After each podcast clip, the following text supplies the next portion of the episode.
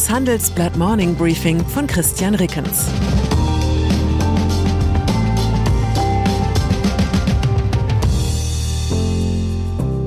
Guten Morgen allerseits. Heute ist Mittwoch, der 25. Januar. Und das sind unsere Themen. Panzerentscheidung in Berlin. Die Leoparden sind los. Korruptionsvorwurf in Kiew. Ein Präsident räumt auf. Golfplan in Wolfsburg. Die Durchschnittsikone wird elektrisch. Panzerdebatte. Die Entscheidung fiel gestern Abend. Bundeskanzler Olaf Scholz will Kampfpanzer vom Typ Leopard 2 an die Ukraine liefern. Wie der Spiegel zuerst berichtete, geht es um mindestens 14 Fahrzeuge. Auch anderen Ländern wird gestattet, Leoparden aus deutscher Produktion an Kiew abzugeben. Laut US-Medien ist auch die US-Regierung bereit, der Ukraine Kampfpanzer vom Typ Abrams zur Verfügung zu stellen.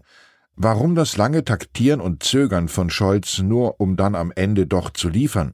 Zwei Lesarten bieten sich an. Entweder ist der Kanzler tatsächlich der gewiefte Stratege, für den ihn seine politischen Freunde halten. Als alle Welt von ihm forderte, sich zu erklären, hat er öffentlich geschwiegen. Im vertraulichen Telefonat mit US-Präsident Joe Biden hat er dann klargemacht, deutsche Leoparden gibt es nur, wenn auch amerikanische Abrams an die Front rollen. Im Weißen Haus stieg vorübergehend der Blutdruck und dann fügte man sich. Laut Wall Street Journal war es Biden selbst, der sich über die Bedenken seiner Militärs hinwegsetzte nach dem Motto Hauptsache, die Deutschen machen mit. Die andere Lesart ist diese. Scholz war kein cleverer Akteur, sondern ein Getriebener. Unter dem Druck des linken SPD-Flügels und der Öffentlichkeit stellte er immer neue Bedingungen für Leopardlieferungen auf.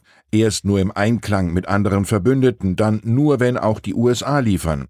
Als gar nichts anderes mehr half, griff man am Freitag zum bürokratischen Taschenspielertrick des Prüfauftrags. So sollte evaluiert werden, ob überhaupt Panzer verfügbar sind. Erst als Polen gestern bei der Bundesregierung beantragte, seine Leoparden an die Ukraine weiterliefern zu dürfen, war das Ausredenarsenal erschöpft. Selbst wenn man Variante 1 zuneigt und an Scholz, den Meisterstrategen, glaubt, so muss man sich fragen, war das Zögern seinen Preis wert? Wie viel politisches Kapital hat es uns bei unseren Verbündeten gekostet, insbesondere in Osteuropa? Ist der Respekt für Scholz in Washington gestiegen, weil er der Supermacht USA ein Zugeständnis abgerungen hat, oder ballt man dort die Faust in der Tasche und schwört sich, noch einmal lassen wir den Deutschen solch einen Stunt nicht durchgehen? Für den Moment spielt all dies keine Rolle. Jetzt kommt es darauf an, dass die Kampfpanzer schnell in relevanter Stückzahl mit ausreichend Munition und gut ausgebildeten ukrainischen Besatzungen an die Front gelangen. Nur dann können sie in den erwarteten Frühjahrsoffensiven bei der Kriegspartei noch eine Rolle spielen. Laut dem FDP-Verteidigungsexperten Markus Faber sollen die Details zur Ausbildung der ukrainischen Soldaten heute Thema im Verteidigungsausschuss sein. Ukraine dass die Ukraine ebenso wie Russland ein ziemlich korruptes Land ist, wissen wir seit vielen Jahren.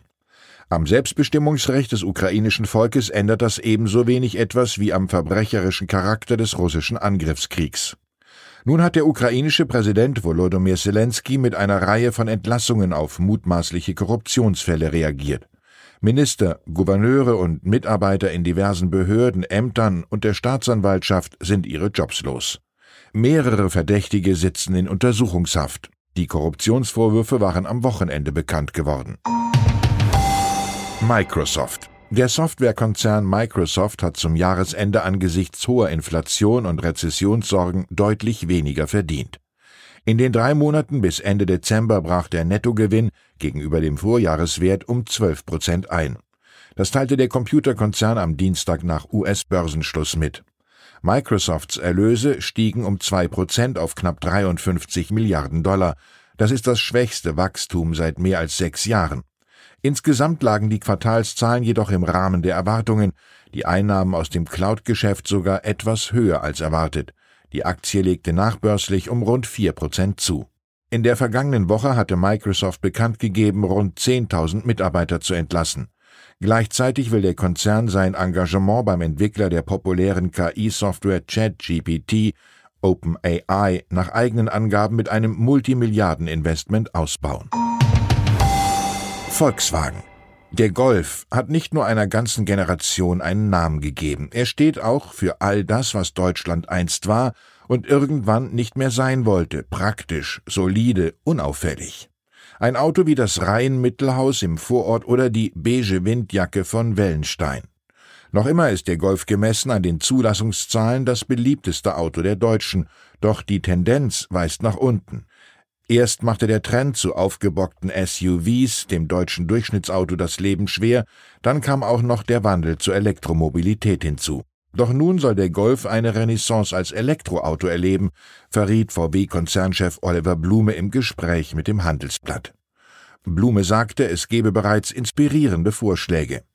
Um die E-Varianten von den Verbrennern zu unterscheiden, werden sich der Golf und sein SUV-Ableger in die elektrische ID-Serie von VW einsortieren und als ID Golf bzw. ID Tiguan auf den Markt kommen. Auch eine leistungsstärkere GTI-Variante ist geplant. Momentan befindet sich das Projekt in der Konzept- und Designphase. Ursprünglich sollte der ID3 VWs elektrischer Golf-Nachfolger sein.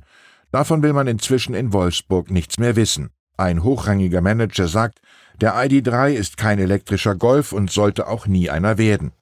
Eine Ikone der Durchschnittlichkeit lässt sich eben nicht so einfach klonen.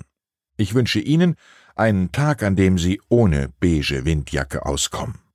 Herzliche Grüße, Ihr Christian Rickens. Zur aktuellen Lage in der Ukraine.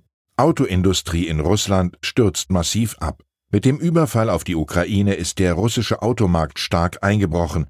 Während VW, Renault und Mercedes abziehen, bauen die Chinesen ihre Positionen auf. Eine künstliche Intelligenz soll die Bundeswehr besser machen. Das Start-up 21 Strategies hat eine KI für das Militär entwickelt, die Angriffs- und Verteidigungstaktiken selbst erlernt. Jetzt steigt der Rüstungskonzern Hensoldt ein. Weitere Nachrichten finden Sie fortlaufend auf handelsblatt.com/Ukraine. Das war das Handelsblatt Morning Briefing von Christian Rickens, gesprochen von Peter Hofmann.